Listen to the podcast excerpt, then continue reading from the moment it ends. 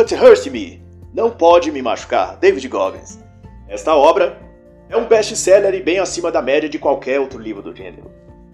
Não porque trata de uma comovente e inspiradora história de superação pessoal do autor, mas porque a trajetória do próprio David Goggins é capaz de nos fazer olhar para nós mesmos e descobrir o que nos trava na vida e também a superar todos os obstáculos do nosso caminho. Mas a obra de Goggins não se trata de palavras, mas de exemplos que ele tira de sua própria vida. E neste exato momento em sua vida, no corrente ano de 2020, ele continua a manifestar tudo o que ele ensina em seu livro. David Goggins é um SEAL da Marinha Americana, Ranger, ultramaratonista, ciclista de ultradistância, triatleta, recordista em vários desafios de corrida de resistência. A obra de Goggins se trata de uma autobiografia e sua grande diferença é que mostra na prática como você pode mudar as coisas em sua vida, independente de qual seja seu histórico. E mais ainda, Goggins mostra como atingir coisas que muitas vezes são julgadas como impossíveis próprio autor teve uma infância muito pobre, um pai violento, deficiência de aprendizagem e cercado de racismo e ameaças à sua vida. E ao relembrar tudo isso e ser questionado sobre onde encontrou forças para superar, ele diz: Quanto mais esterco tiver em seu jardim, mais fértil será o solo. E a descoberta de David Goggins foi que, quando achamos que atingimos toda a nossa capacidade, na verdade, estamos trabalhando apenas com 40% do que podemos ser e fazer. E se alguém tem autoridade para dizer isso, é o próprio David. Pois ele perdeu 48 quilos em 3 meses, correu 160 quilômetros em menos de 24 horas, sem treinamento para isso. E ao analisar essa questão, o autor vai dizer que nossa mente é condicionada a buscar conforto e constantemente procurar maneiras de se desviar do caminho difícil. E essa ideia de conforto e medo do futuro ou de falhar vai permear todo o livro de Goggins e constitui o cerne de tudo aquilo que o autor ensina a superar. Para Goggins, a bagagem que carregamos em nossa experiência de vida é o que nos impede de irmos além dos limites dos 40% que impomos a nós mesmos. E ele chama isso de fatores limitantes. De acordo com Goggins, Fugir desses fatores ou coisas que nos limitam e impedem de avançar não é a melhor forma de agir, pois sempre que parecermos pequenos, o problema parecerá maior. E ao invés disso, ele ensina a correr para cima da dificuldade, abraçar a dor, encarar de frente o problema. O lugar onde você não quer estar, vai dizer Goggins, é o lugar que você deve buscar estar. E Goggins ensina então a escrever cada um dos obstáculos que você tem na sua vida, a registrar tudo o que lhe acontece e que limita ou impede a sua vida. Nas palavras dele, os fatores limitantes que, no caso, eram a baixa autoestima, a violência doméstica, no caso de Goggins, a pobreza. E segundo o autor, quando anotamos e olhamos com franqueza quais são nossos problemas reais, a gente se torna consciente deles e desafiados a enfrentá-los. E é daí que surge na concepção de Goggins o que ele chama de espelho da prestação de contas ou espelho da responsabilidade, que na verdade se trata de escrever nossos objetivos, colocá-los no espelho ou no lugar visível da casa. Ao ver a si mesmo e seus objetivos, vai dizer ele, ao mesmo tempo você está vendo também a pessoa responsável por não alcançar esses objetivos. E uma palavra que define bem isso é: se as pessoas falam algo ruim de você ou apontam um defeito, aceite que talvez eles estejam certas e dê um passo para melhorar isso. Essa iniciativa de olhar para si mesmo e para seus objetivos e ao invés de culpar as dificuldades, responsabilizar a si mesmo, de acordo com Goggins, é a única forma de você achar força e um caminho para a superação. Não importa se você vem de um lar desestruturado, não importa se você é órfão, se você é baixo, gordo, feio. A única pessoa que pode mudar a sua situação é você mesmo. O espelho da responsabilidade, segundo o autor, é uma forma de você encarar a responsabilidade de mudar o que você não gosta e não faz bem em sua vida. As pessoas não percebem que são capazes de mudar o que não gostam em suas vidas porque estão, por hábito cultural, buscando em outras pessoas o culpado por seus problemas. E David podia culpar o seu pai violento e alcoólatra, Podia culpar sua mãe por ter se mudado para uma cidade extremamente racista. Podia culpar os professores por seu déficit de aprendizagem. Poderia culpar o governo por tê-lo feito nascer naquela família, naquela cor de pele ou naquelas condições. Mas, porém, ao escrever seus problemas e colá-los no espelho ao mesmo tempo que David olhava para si mesmo toda manhã, ele era obrigado a reconhecer que culpar os outros não resolveria seus problemas. E na verdade, essa tática de nossa mente é justamente para nos acomodar no problema e no não nos deixar evoluir. O espelho da verdade é a admissão de que o único que pode, na verdade, mudar nossa vida somos nós mesmos. E David explica isso então como esse processo de autossabotagem acontece. Goggins vai explicar que faça um teste, vai dizer ele. Pense em algo que você não está habituado a fazer e que de alguma forma lhe traz desconforto. Uma caminhada, uma corrida, ginástica, ler livros, qualquer coisa que não seja da sua rotina. Rapidamente, a sua mente irá criar uma série de obstáculos e motivos para você não fazer ou não concluir aquilo. Isso é perda de tempo, dirá nossa mente. Você não precisa disso. Você está bem assim. E daí por diante. Ou seja, tudo que a nossa mente produz nestes casos é no sentido de nos manter seguro em nossa zona de conforto. E assim aqueles problemas que nos travam na vida vai se perpetuando sem nunca lutarmos para superá-los. E nesse ponto entra uma equação que David Goggins chama de a batalha da mente, que é o ponto onde olhamos de frente o problema e reconhecemos que ele está lá. Mas ao começarmos a enfrentar esses problemas, a voz interior surge tentando nos convencer a continuar parados. Essa voz interior é a nossa mente, tentando nos proteger de sentir dor, porque nossa mente não quer que a gente sofra e por isso tenta nos jogar naquela zona onde já estamos acostumados. E Goggins então vai dizer sobre isso. A sua batalha é na sua mente. Contra seus instintos e sua voz interior que lhe diz o tempo todo para fazer o que te dá prazer e o que te deixa seguro. Mas atender essa voz, vai dizer Goggins, e fazer o que ela manda te deixará cada vez mais fraco e deprimido e infeliz. E para vencer essa voz interna é preciso abraçar o desconforto. Goggins chega a dizer em suas palestras que temos de fazer algo que, para nós, é uma merda todos os dias. Ao fazer aquilo que é desconfortável, estamos forçando o nosso corpo a ir contra a nossa mente. Porque escutar e seguir o que nossa mente diz nesse sentido é permanecer a vida toda sem mudar. E Goggins então vai dizer: a melhor versão de si mesmo, a melhor versão de você mesmo, só pode ser construída, forjada através daquilo que tira o seu conforto. E de tanto fazer aquilo, você aprende a se sentir prazer, a sentir prazer no desconforto. E quando perceber, você estará sendo uma pessoa muito mais forte do que jamais teria sido se tivesse se limitado àquela sua zona de conforto.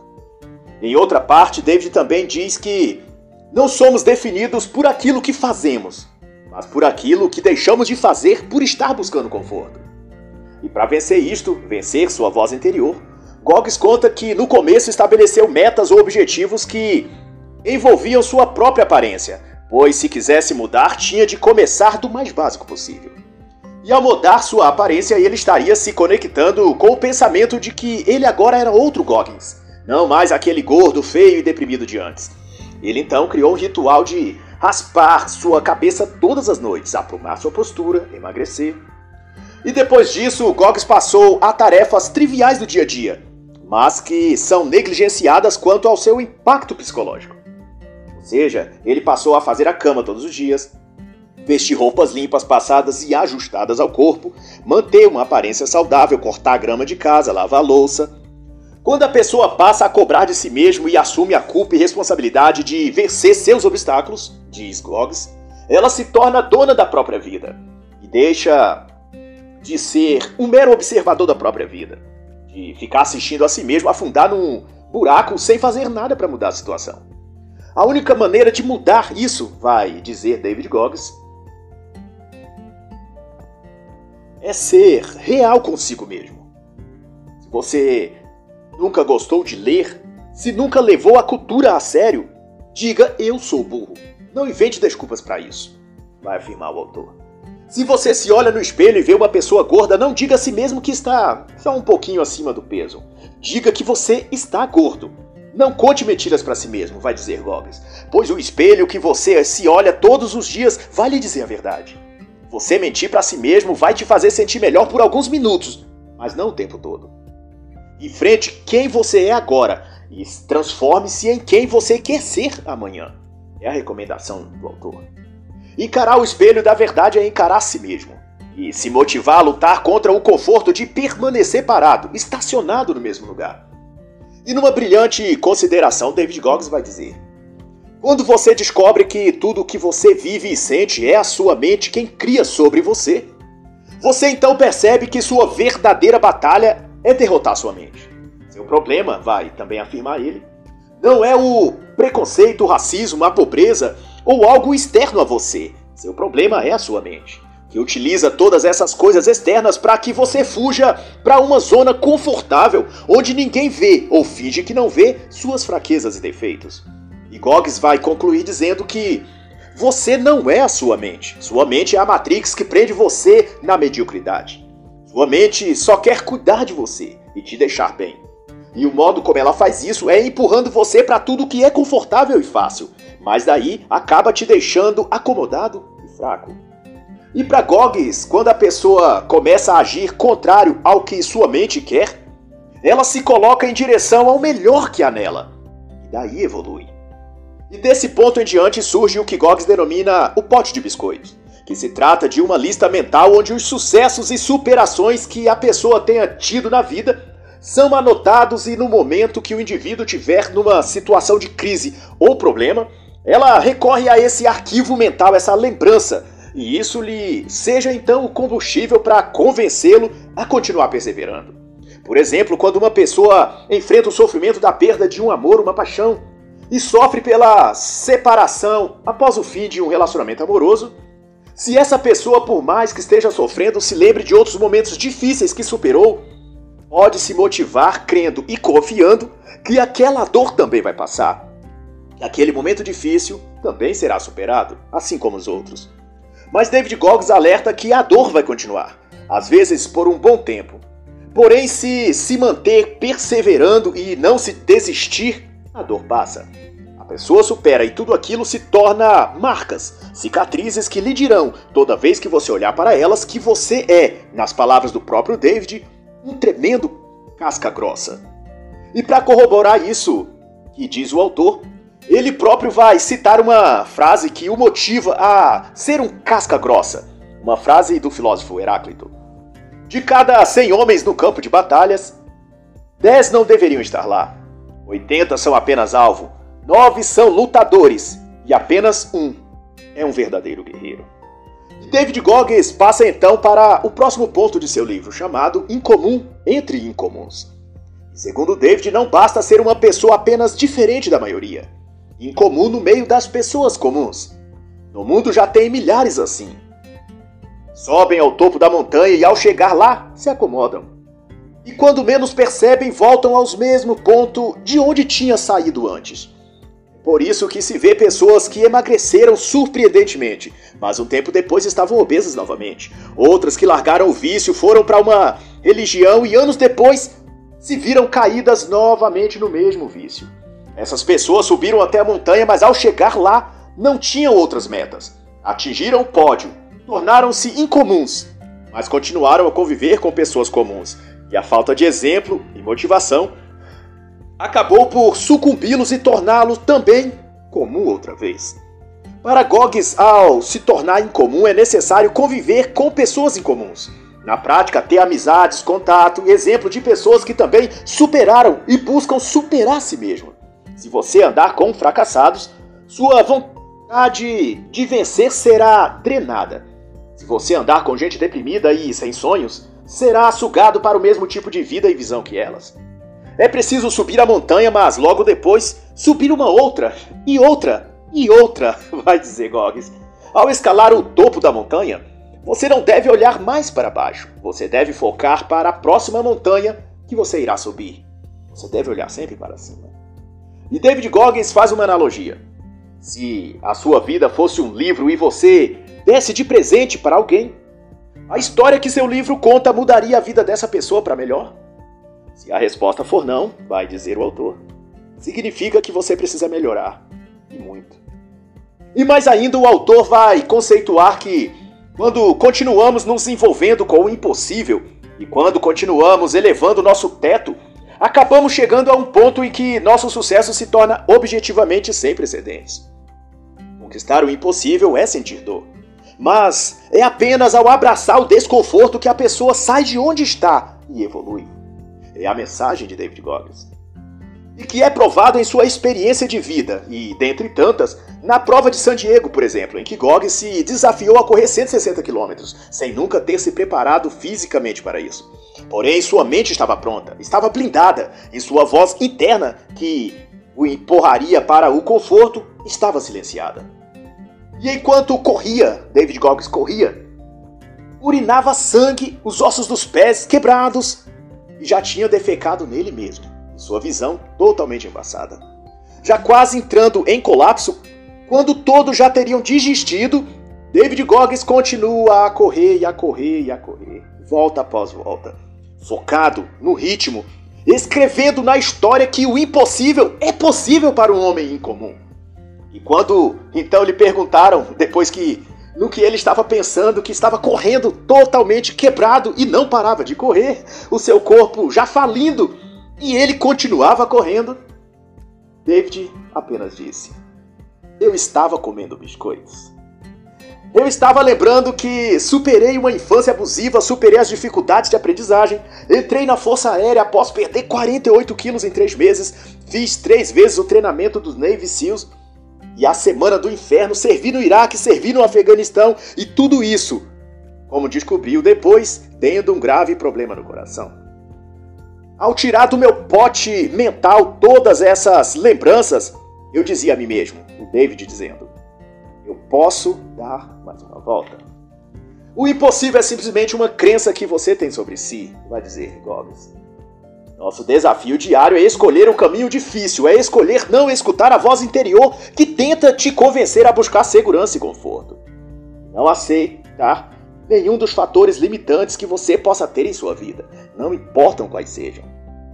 Outra incrível observação do autor será que não importa o quanto você reclame, quanto tenha medo ou quanto já tenha vencido. A vida não se importa com quem você é ou o que você tenha passado. Ela sempre vai lhe dar mais uma montanha para escalar. Você sempre será colocado diante de mais um problema, de mais um desafio. Reverta as coisas antes que esteja no fundo do poço, então. Pois você é o responsável pela sua evolução. Será a recomendação do autor. E perguntado novamente como conseguiria bater tantos recordes, isso após bater mais um recorde mundial, David Goggins respondeu: quando uma avenida está fechada para você, imediatamente comece a procurar outra. Torna-se incomum entre os incomuns, vai dizer Goggins. Não descanse quando você atinge o pódio, mas rastreie novos objetivos e trabalhe para atingi-los. Então, da próxima vez que estiver olhando para a montanha, diga: além dessa montanha, o que mais sou capaz de vencer?